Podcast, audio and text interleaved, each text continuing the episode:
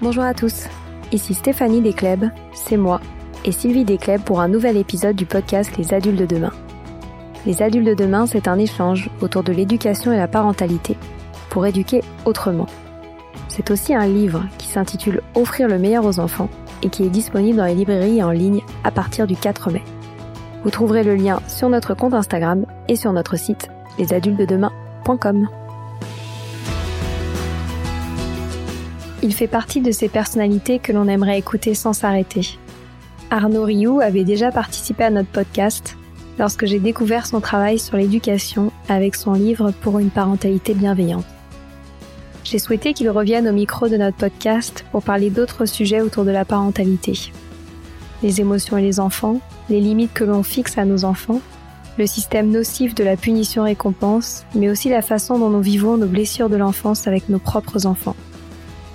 Ces propos si justes ont évidemment été illustrés par les principes de la sagesse bouddhiste, qui lui tient tant à cœur. Je ne vous en dis pas plus et je vous laisse en très bonne compagnie. À très vite!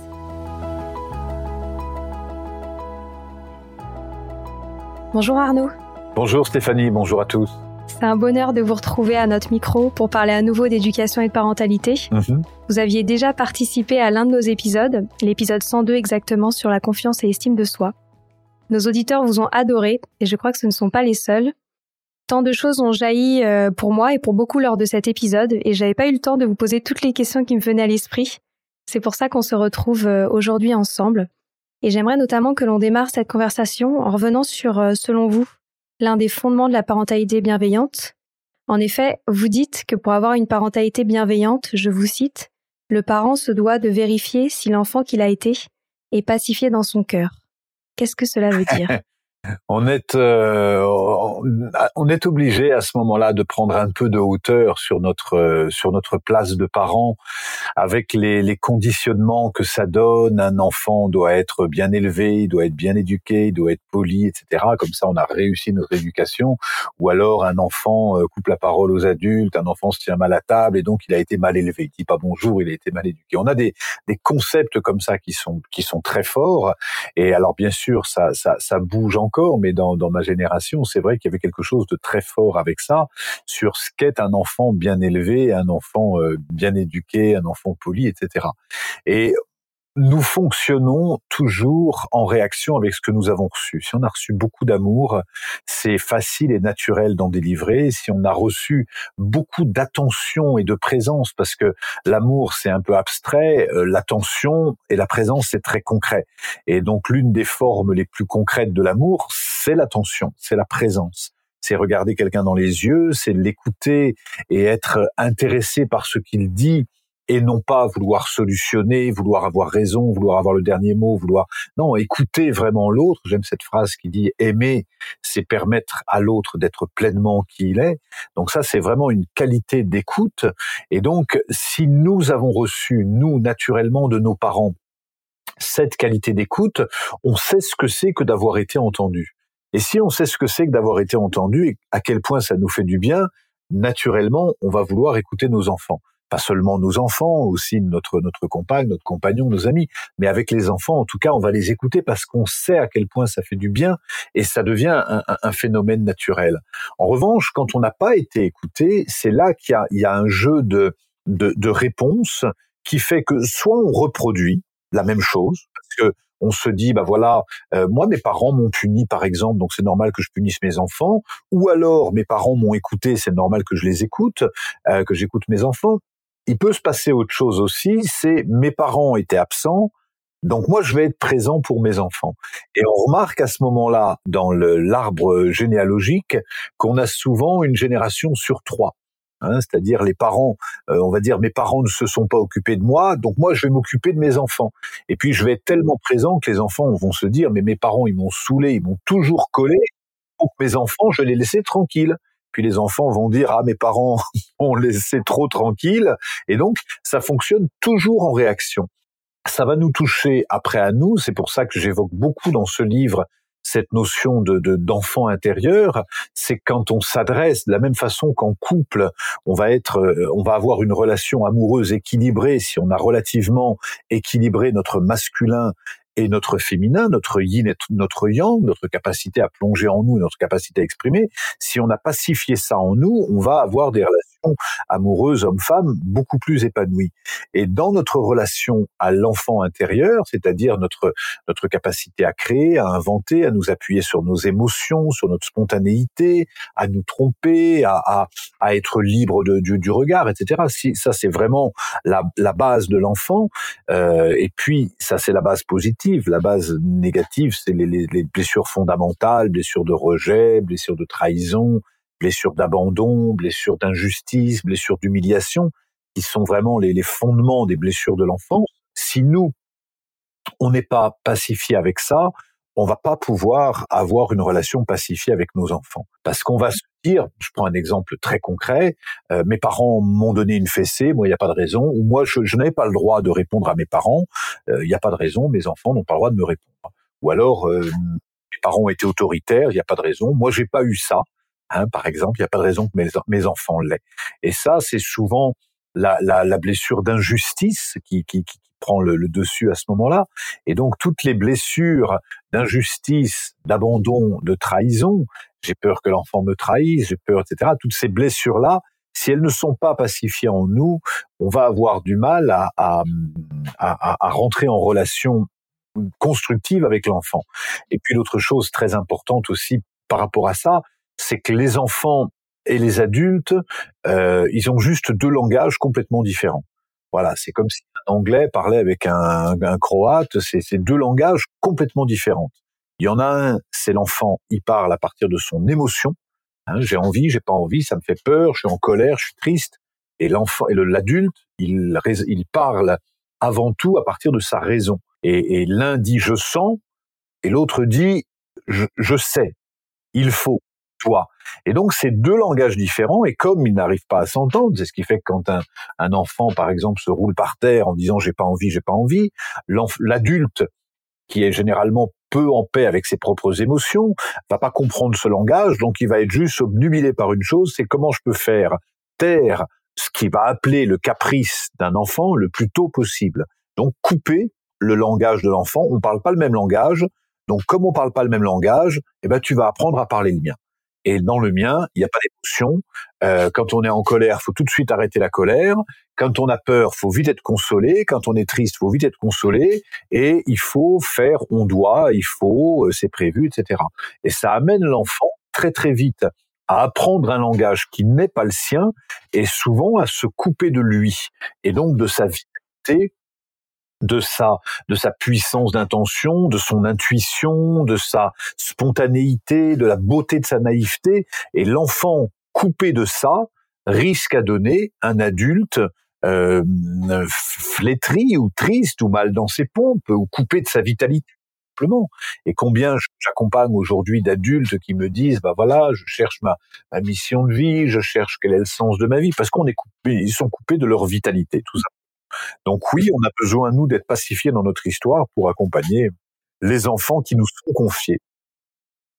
Et comment est-ce qu'on pacifie nos blessures de l'enfance? Ah, c'est peut-être le, le, le, chemin d'une d'une vie, mais c'est déjà de de regarder si si on est parent euh, euh, quand on a de la difficulté avec l'enfant, plutôt que de vouloir changer l'enfant, de se dire qu'est-ce qui fait que ça vient me tracasser ou me, contrarier, que l'enfant pleure, ou que l'enfant rit si fort, ou que l'enfant ait peur? En quoi ça me concerne?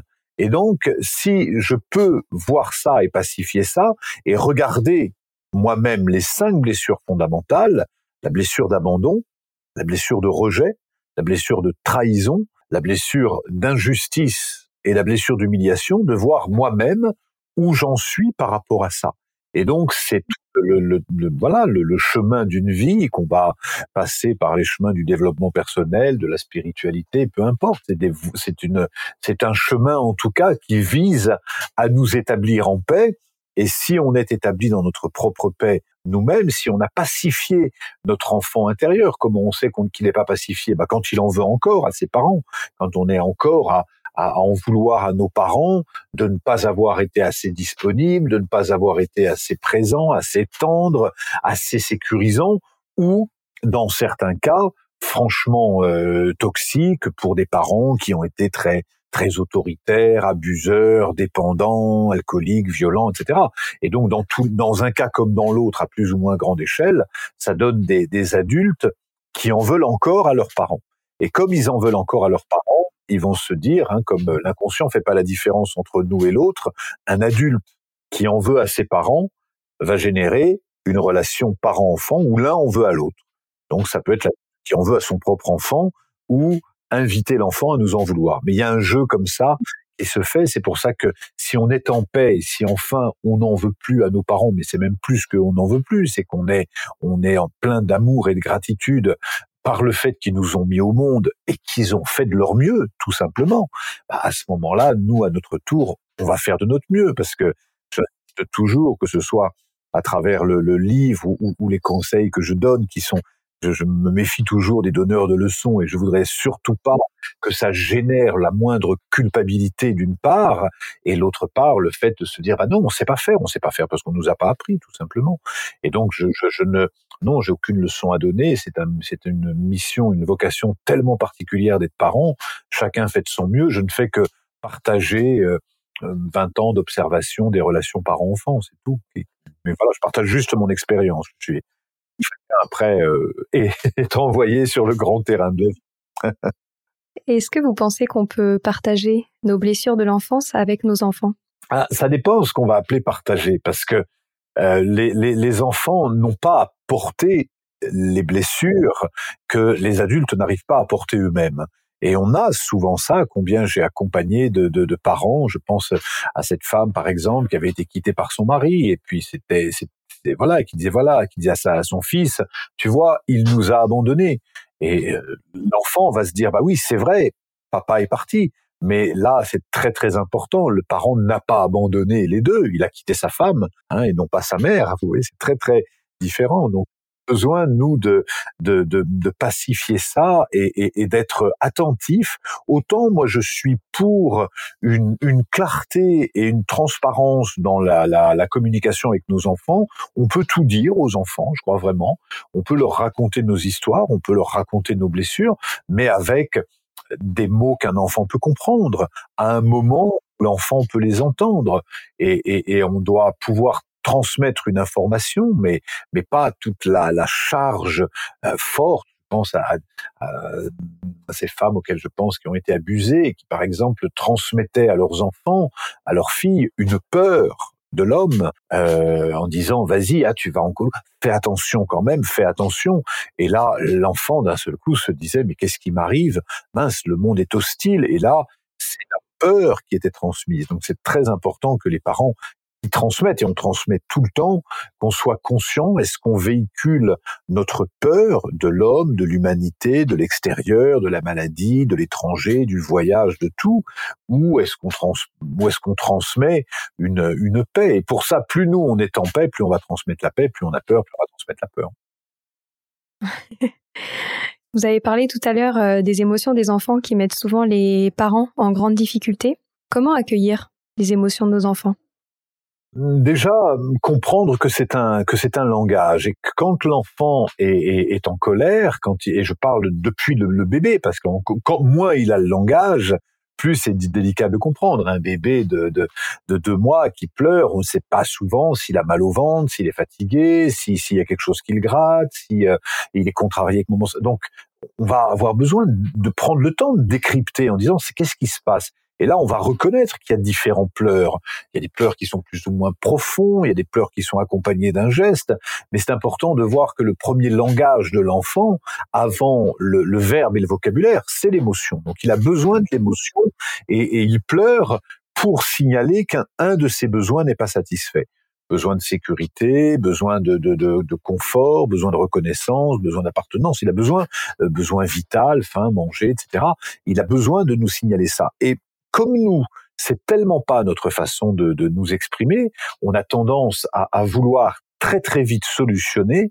ça veut dire que le, le parent, je dis le parent, mais en fait j'ai envie d'être plus large que ça. J'aime bien le proverbe africain qui dit il faut tout un village pour élever un enfant un enfant. Et donc, on est tous en lien avec les enfants qu'on accompagne ou qui nous accompagnent, avec qui on est en lien. Et donc, un enfant qui pleure, ou qui est en colère ou qui est triste, le, le réflexe souvent adulte, c'est se dire il y a un problème, il faut une solution. Et donc faut vite qu'il arrête de pleurer. Regarde, l'enfant pleure, il fait un caprice. Tu veux une sucette? Ah, tu vois, ça marche bien avec moi. Hein, en cinq secondes, il arrête de pleurer. Et là, l'enfant, il a, il a absolument rien exprimé de ça, et il a même compris un truc euh, de travers. C'est si jamais je pleure, on va me donner une sucette que par ailleurs on m'interdit le reste du temps parce qu'on me dit que c'est pas bon pour la santé. Donc l'enfant, il va commencer à être câblé de travers. Là où si on prend le soin de, de, de s'intéresser à l'émotion de l'enfant, en disant voilà, j'entends que, que tu es triste, j'entends que tu es très en colère, tu as envie de taper, tu as le droit d'avoir envie de taper, tu peux pas me taper moi, mais j'entends que tu as envie de me taper, que tu as besoin de colère, tu as, comme un feu dans ton ventre, tu as envie de crier, j'entends tout ça, je te vois. Un enfant qui crie, c'est un enfant qui est pas entendu, qui sait pas où il est, donc il crie pour pour voilà qu'on le voit, qu'on l'écoute. Et si déjà on, on, se pose à côté de lui, hein, la, meilleure façon d'apaiser un enfant en colère, c'est de respirer plus profondément que lui. Voilà, c'est qu'on va créer en nous-mêmes un calme où on va, alors bien sûr en fonction de son âge, mais là en disant ça, je pense à un, un petit enfant qui, qui fait des, des, grandes colères, on va vraiment prendre le temps de, de respirer profondément, de maintenir le lien avec lui, et puis de le recentrer toujours à sa place en disant voilà j'entends que hein, j'entends que tu veux faire ça mais je regrette c'est pas possible. J'entends que tu veux marcher là mais je regrette c'est pas possible. Et puis de dire ça avec douceur c'est le fameux non ferme et bienveillant dont parlait Dolto. Il y a, une, une précision dans ce qu'on dit en même temps une grande bienveillance. Et on peut tenir cette posture sans rentrer dans, dans souvent un, un, rapport de force parce que quand l'enfant crie, l'adulte se sent menacé et, et c'est peut-être celui qui va réussir à avoir raison, à réussir à le faire taire et à, et à maintenir une autorité parce que voilà, ça c'est les. Mais ça ne nous amène vers rien de bon alors qu'on devrait vraiment être concentré non pas sur avoir raison ou quoi que ce soit, mais se dire comment est-ce qu'on peut écouter l'enfant et, renforcer la qualité du lien et, identifier l'intention la, et ses besoins. Quels sont ses besoins Parce qu'il est vrai que dans nos sociétés occidentales, on a du mal à se défaire du principe de punition. Oui. Et j'ai entendu tellement de fois des amis autour de moi me dire euh, j'ai reçu beaucoup de fessées dans mon enfance, ça ça m'a pas tué. Ouais. Je sais pas pourquoi ils pourraient pas en recevoir. C'est ça. Parce pourquoi, que... pourquoi, selon vous, on a tant de mal à sortir de ce schéma-là? Bah, euh, Parce que on fonctionne sur le principe il euh, y a un problème, il faut une solution. Et, et, et donc il y a un problème, c'est-à-dire l'enfant ne fait pas ce que j'ai prévu qu'il fasse c'est-à-dire qu'il n'a pas fini de manger à temps, à, temps, ou il veut pas faire ses devoirs, ou il parle trop fort, ou il joue avec les jeux vidéo. Donc il ne fait pas ce que je décide qu'il fait, et donc c'est un problème. Et donc, faut une solution. Et la solution, comme on est souvent sous le coup de l'émotion un peu binaire, on, on, va résoudre la solution avec punition-récompense. Hein? Euh, tu fais ça, t'as un bonbon. Tu fais pas ça, t'es puni. Et on peut fonctionner comme ça mais ça va donner des enfants qui vont courir après une récompense et qui vont avoir peur de la punition. Donc peur de la punition, ça donne quoi? Ça donne des enfants soumis, des enfants révoltés ou des enfants fuyants. Voilà, ça c'est la peur de la punition. Hein euh, c'est vrai pour les enfants, c'est vrai aussi pour les adultes. Si on dit partout attention, euh, on vous enlève trois points sur votre permis si vous voulez, on a peur. Et donc du coup, on se soumet, mais on se soumet pas par euh, souci du respect de l'autre ou par etc. On se soumet pour pas être puni, parce qu'on veut pas être puni. Donc est soumis. Et la récompense, ça veut dire qu'on on écarte l'intérêt de notre action pour avoir quelque chose d'éloigné. Hein, je vais faire mon lit pour avoir une sucette. Je vais euh, ne rien dire quand on me parle pour pouvoir aller en vacances. Donc, on va dissocier la loi de base de toute évolution, qui est la loi que les Tibétains appellent la loi du karma ou la loi de causalité. C'est-à-dire chaque cause produit un effet, chaque effet produit une cause. Et donc quand on est dans une maturité, on réalise que chaque cause produit un effet. C'est pas une punition, c'est le karma. Si jamais j'arrose les plantes régulièrement, si je prends soin d'elles, elles vont me donner des belles fleurs naturelles, c'est le karma. Si je donne un coup de pied au chien, le chien va me mordre, c'est le karma. Et toute la vie nous invite, si, je sais pas, si je prépare mon exposé pour, euh, pour l'école, si je prépare ma rédaction, j'ai de grandes chances d'avoir une bonne note, c'est le karma. Si je ne dis pas bonjour euh, dans un magasin, peut-être que je, je vais me recevoir des réactions, c'est le karma. Donc la vie en permanence nous amène à un lien de causalité. Et la punition nous, nous éloigne de ce lien de causalité. Elle oriente ça différemment. C'est-à-dire qu'on on n'agit plus de cette façon-là. Prenons un exemple Dernièrement, il y avait, prenez les, les, les, il y avait une grève des contrôleurs dans, dans, dans le train. Et puis j'étais avec un ami dans le train et la personne me dit, oh, prends pas de billet, c'est la grève des contrôleurs. Et je dis, mais tu prends un billet, pourquoi? Pour la peur de la punition du contrôleur ou tu prends un billet parce que euh, ça te semble naturel de, enfin je sais pas, si je vais prendre de l'essence, même si c'est très cher, bah, si le pompiste n'est pas là, ben, je vais attendre ou je vais prendre et puis je vais payer ou il y a quelque chose. Enfin, enfin aujourd'hui, on n'a plus tellement le, le choix. C'est pratique bien sûr, mais je pense non dans cette euh, dans ce magasin par exemple dernièrement où je suis allé et il y avait un, un, un panier avec je ne suis pas là pour le moment, servez-vous et vous mettez l'argent dans la caisse. Hein et c'est un petit village en Provence. Je fais cette expérience, j'ai pris deux trois choses. Il y en avait pour 20 euros. J'ai mis la 20 euros dans la boîte. Il y a personne. Donc j'aurais très bien pu me dire, si j'étais conditionné par punition-récompense, il y a personne, donc du coup, j'aurais pas de punition. Je me tire. Mais non, euh, je me dis, je, je, veux mettre ça parce que je veux contribuer à ce que la, le, le, petit artisan puisse continuer à travailler dans son village. Donc je veux contribuer à un mouvement. Je, je, paye mon billet de train parce que je veux contribuer à avoir des transports euh, accessibles, je, etc. Donc ça, c'est le lien de causalité. Et la punition, la récompense nous éloigne de la, de la causalité. Et ça, ça donne, je prends chez les adultes par exemple, des, des, des hommes et des femmes qui travaillent aujourd'hui, qui s'ennuient dans leur boulot, qui, euh, ne, qui ont l'impression que leur métier n'a plus de sens, qui sont en quête de sens, parce qu'ils fonctionnent à la carotte, en se disant je veux la reconnaissance de mon patron ou le salaire ou quelque chose, et j'ai peur de la punition du chômage, de la punition de la mise au placard, de la punition de la sanction, etc. Donc ça donne des adultes le, le, le modèle a continué, le, le comment dire le, le mécanisme a été adopté par l'adulte qui fonctionne sous l'emprise de la punition-récompense, alors que l'autre moyen de fonctionner, c'est le, le principe de la responsabilité. Ça peut avoir des conséquences du tout en train de dire laissez tous les enfants tranquilles, euh, euh, ne leur donnez aucune limite. On peut parler des limites, mais tout est possible. Ils veulent mettre le feu au canapé, il n'y a pas de problème, faut les laisser libres. C'est absolument pas ce que je dis. J'invite simplement, je prends un exemple très concret. Voilà, je, je prépare le dîner et euh, j'ai envie que de partager ce moment avec mes enfants, mais il n'y aura pas de punition. Pour ceux qui veulent pas manger, il n'y a pas de problème. Par contre, moi, je sers à 20 heures. Celui qui veut venir à 21 heures, ben c'est fini. Il n'y a, plus à manger. C'est une punition. C'est pas une punition. C'est le lien naturel du karma. Voilà. Tu peux m'amener à la piscine? Oui, si tu veux, je peux t'emmener à la piscine. Départ à 14 heures. T'es pas prêt à 14 heures, je, je pars sans toi. C'est ok. C'est le karma. C'est juste naturel. C'est pas une punition. Et comme ça, on ne vit plus. L'enfant ne vit plus les épreuves et les obstacles et les noms qui lui sont dits comme des, des punitions qui le chargent d'une dévalorisation, je suis nul et donc toute la manque de confiance qui va avec, mais il le vit au contraire comme une, une possibilité de connaître des limites. Et souvent on dit mais les enfants donner des limites. Non, les enfants n'ont pas besoin qu'on leur donne leurs limites, ils ont besoin que nous, on soit clair avec les nôtres. C'est très très différent. Hein, C'est-à-dire que j'ai un tapis blanc, si l'enfant marche sur le tapis blanc avec ses chaussures, c'est moi qui le nettoie, donc je laisse pas passer. Ma limite, elle est là. Maintenant, ça me concerne.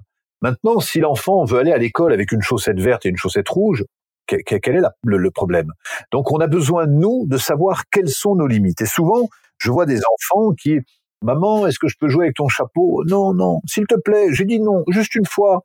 Bon, d'accord. Hein oh, ils sont embêtants, ces enfants, à toujours. Ça, c'est l'adulte qui est pas clair avec ses limites. Sinon, on est clair avec nos limites. On va prendre le temps, on va pas répondre trop vite. Maman, est-ce que je peux jouer avec ton chapeau? Qu'est-ce que tu veux faire avec mon chapeau? Ah bah c'est pour découper, pour faire un truc. Ok, tu as besoin d'utiliser la paille pour en faire un chapeau.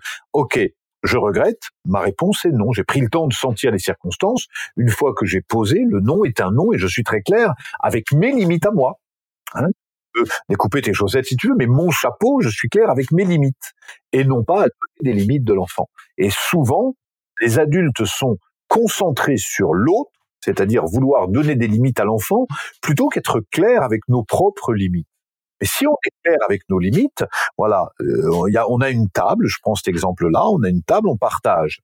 Moi, j'ai besoin de travailler dans cet espace, lui, il est en train de préparer des légumes, il a fait des coloriages.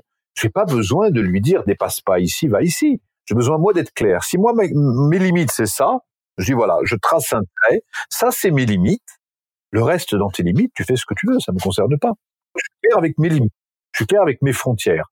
Mais dans, dans, les, pays, les crises géopolitiques, euh, on n'a que faire, nous, de savoir la façon dont vivent les douaniers euh, euh, de, de tel, tel voisin, les douaniers italiens. Nous, on est clair avec nos frontières. Voilà, ce que font les voisins à côté, ça les appartient à eux.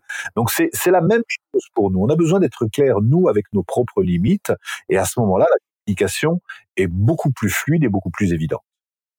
Et comment faire si les enfants dépassent nos propres limites qui ont pourtant été émises de manière claire? Ils, passent leur temps à chercher dès la naissance. Un bébé de de, de, six mois à qui on donne le, le, voilà, et il va faire ou un peu plus tard, il va s'amuser, il fait tomber le pot, puis on le remet et puis il leur fait tomber. Et puis on voit qu'est-ce qu'il fait, pourquoi il fait tomber là ah tu as encore fait tomber la tétine, qu'est-ce qu'il fait? Il cherche les limites, il cherche nos limites. Il a besoin de les savoir. Ça le sécurise de savoir. Donc c'est pas quand un, bébé fait tomber 14 fois sa cuillère, c'est pas pour nous embêter.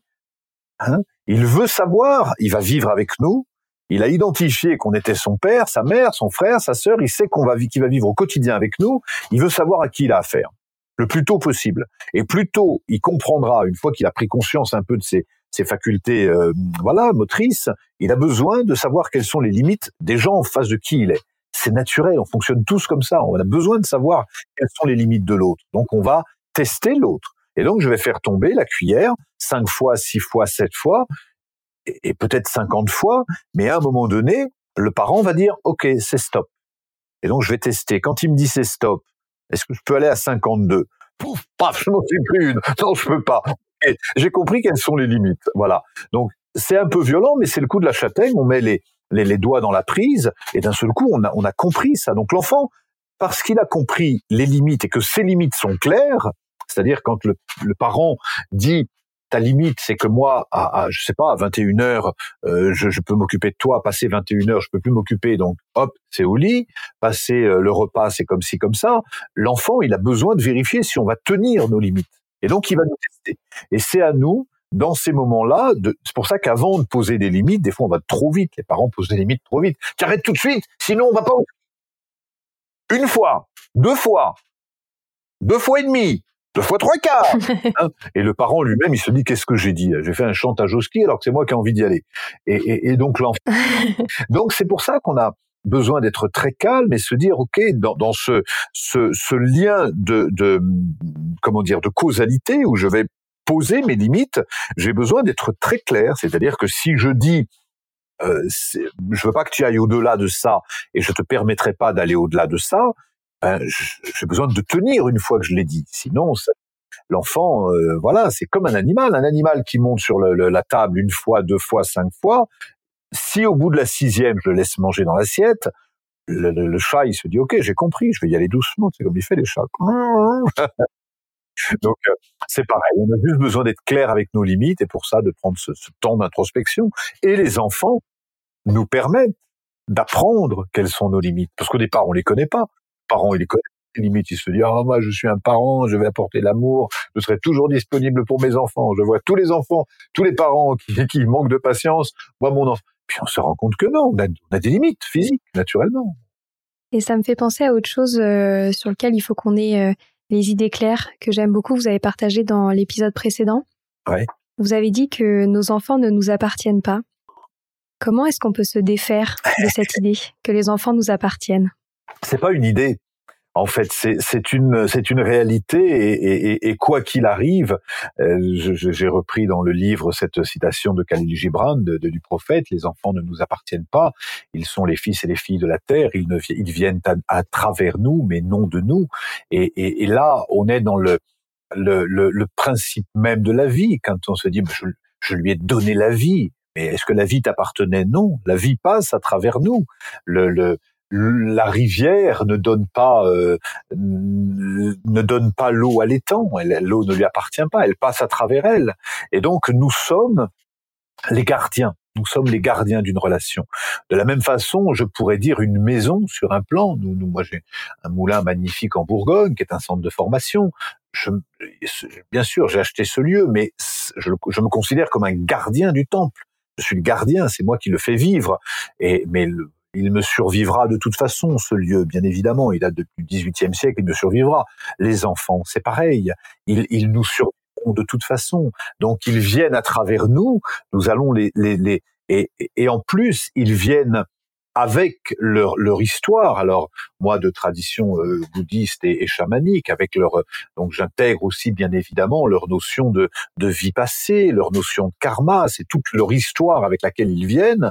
Ils viennent à travers nous et nous nous avons énormément d'attentes par rapport à ça et on va avoir besoin de laisser tomber ces attentes parce que les enfants ne sont ne, ne, viennent pas pour ressembler à notre idéal, mais euh, ils viennent pour se révéler, pour se révéler, et nous sommes nous les gardiens pendant quelques années, une influence importante, pas la seule. Moi, je prends souvent cet exemple. Je suis septième d'une famille de huit enfants. Euh, mes, mes parents sont restés toujours ensemble, donc on a eu les mêmes parents. On a vécu dans la même maison, on est parti euh, ensemble en vacances au même endroit. On est, euh, on a eu, on est allé à les mêmes écoles. On a eu les mêmes enseignants pratiquement. On a fait les mêmes activités. Donc il y a eu une égalité. De, on a reçu la même chose de mes parents. Pas toujours au même moment, mais on a reçu la même chose. Pourtant, j'ai des frères et sœurs qui sont, je sais pas, euh, certains sont, sont très spirituels, d'autres sont très pragmatiques et très cartésiens, certains sont très nomades et voyageurs, d'autres sont très casaniers, certains sont très maniaques, d'autres très laxistes, certains sont plus à droite, d'autres à gauche, certains. Donc il y a toutes les facettes et pourtant on a reçu la même chose. Donc il y a un, un ADN commun, un fond commun qui, qui, qui, pour moi est l'amour et le respect. Ça, c'est ça qu'on a reçu beaucoup de nos parents. Mais c'est une influence. Et puis malgré ça, il y a eu tellement d'autres influences de l'école, des amis, de, de, du karma, de, de l'astrologie, de ça aussi pour enlever un peu de, de, de poids de responsabilité et, nettoyer tout parent de culpabilité, parce que euh, voilà, c'est une des influences des parents qui est importante, mais euh, voilà, c'est une des influences, c'est pas la seule, heureusement. On arrive déjà à la fin euh, de cet échange et du coup j'aurais aimé que vous nous partagiez d'un point de vue spirituel, euh, qu'est-ce que cela veut dire pour l'éducation, tout ce que vous venez de nous partager, puisque si les parents donnent euh, tous euh, à leurs enfants une même éducation, mmh. mais que celle-ci n'est pas reçue de la même façon par tous les enfants, qu'est-ce que cela laisse aux parents? Je, crois que tous les parents ont en commun, quand ils décident d'avoir un enfant ou quand ils ne le décident pas mais qu'un enfant se présente, ils ont tous en commun d'accueillir l'enfant au nom de l'amour. Voilà, d'une façon ou d'une autre, quel que soit, c'est pour donner de l'amour, c'est pour recevoir de l'amour, c'est pour partager de l'amour, mais c'est pour ça qu'on a des enfants, depuis la nuit des temps. Euh, S'il n'y avait pas ça, quel intérêt? Je, connais assez peu de, parents qui se disent je vais avoir des enfants parce que il faut euh, réguler la démographie. Euh, ça n'existe pas. Alors des fois, il peut y avoir une maladresse, parce que ça peut être, par exemple, pour essayer de sauver un couple en péril, ou parce que je ne m'aime pas moi-même assez et je me dis, je vais accueillir un être vierge, un enfant qui va m'aimer et, là, qui va me donner tout l'amour que je n'arrive pas à me donner ou que je n'arrive pas à recevoir de mon compagnon. Et là, on part déjà sur un truc un peu biaisé, parce qu'il y a une dimension égotique dans le sens où on veut recevoir, recevoir à un endroit où on va être obligatoirement dans une notion de partage qui fait que on se dit, il y a combien d'hommes et de femmes qui se disent, ah, si, si jamais je pouvais avoir des enfants, je connaîtrais l'amour et la tendresse. Mais s'il suffisait d'avoir des enfants pour connaître l'amour et la tendresse, ça se saurait et tous les parents seraient épanouis, libres et heureux. C'est pas le cas. Hein Donc c'est pas le cas. Euh, certains le sont parce qu'ils vont consacrer du temps de l'énergie, de la patience, de, de la et, et ça, c'est une vocation, c'est-à-dire qu'on va vraiment consacrer. On dit on va donner de l'amour. Oui, mais concrètement, l'amour, c'est pas un concept. L'amour, comme je disais au début, ça se traduit très concrètement par du temps et de l'attention vigilante. C'est ça de l'amour, très concrètement. Hein, le reste, ah oui, je t'aime, je t'aime, je t'aime, je suis jamais là, mais je t'aime, c'est pas de l'amour, quoi, c'est des mots. Donc, ça se traduit par une attention vigilante et par du temps. Donc, on a déjà besoin de se dire, je, vais être parent pour consacrer ce, temps et cette, et cette affection vigilante à, mes enfants. Et il y a une, notion, enfin, quand on prend le, le, recul des, des bouddhistes et des chamans, chaque âme vient sur la terre c'est sa, c'est sa vocation, c'est sa nature. Chaque âme vient sur la terre pour ouvrir, pour s'ouvrir et pour s'élever. Voilà. On a tous besoin de nous ouvrir, de nous élever. Une âme, c'est comme un, bouchon de liège dans le fond de l'eau. Elle a, besoin, elle a besoin de remonter à la surface. Donc la vocation de notre âme, c'est d'aimer et c'est de développer la conscience. Et pour ça, l'incarnation est une possibilité d'apprendre à aimer et d'apprendre à développer la conscience. Et donc, quand on, l'incarnation permet ça. Et le rôle du parent qui décide d'accueillir une âme, ça va être de permettre à cette âme de s'élever à partir de l'expérience qui est bonne pour elle. Hein, mais là, très loin, et ça n'a rien à voir de se dire, on veut des enfants parfaits, on veut des enfants qui, réussissent dans la vie, par exemple. Hein, euh, tu, tu, tu veux voilà, faut que tu finisses tes études, passe ton bac d'abord, fais déjà au moins ça. Euh, voilà, c'est très particulier. Je, je, repense en disant ça à une phrase que m'avait dit ma, ma, maman alors que j'avais arrêté l'école à 16 ans parce que ma vocation à moi c'était pas l'école, c'était de, de, de, tailler la route et puis de faire du théâtre. Et quand j'ai dit ça alors que j'avais 16 ans, elle a eu l'intelligence de me dire on peut pas t'aider parce qu'on connaît pas le théâtre, mais tant que tu prendras du plaisir dans ce que tu fais, tu devrais réussir ta vie, pas dans la vie, ta vie. Et, le plaisir a toujours alimenté ma vie, euh, que ce soit dans mon rôle de, d'auteur, de réalisateur, de chef d'entreprise, dans tout ce que je fais, le plaisir est à la base de tout. Et je crois que dans, on, a là encore dans notre culture ce truc de se dire oui mais le plaisir, le plaisir c'est bien beau, mais il faut, il faut, on doit, on doit. Et rien, il ne faut rien.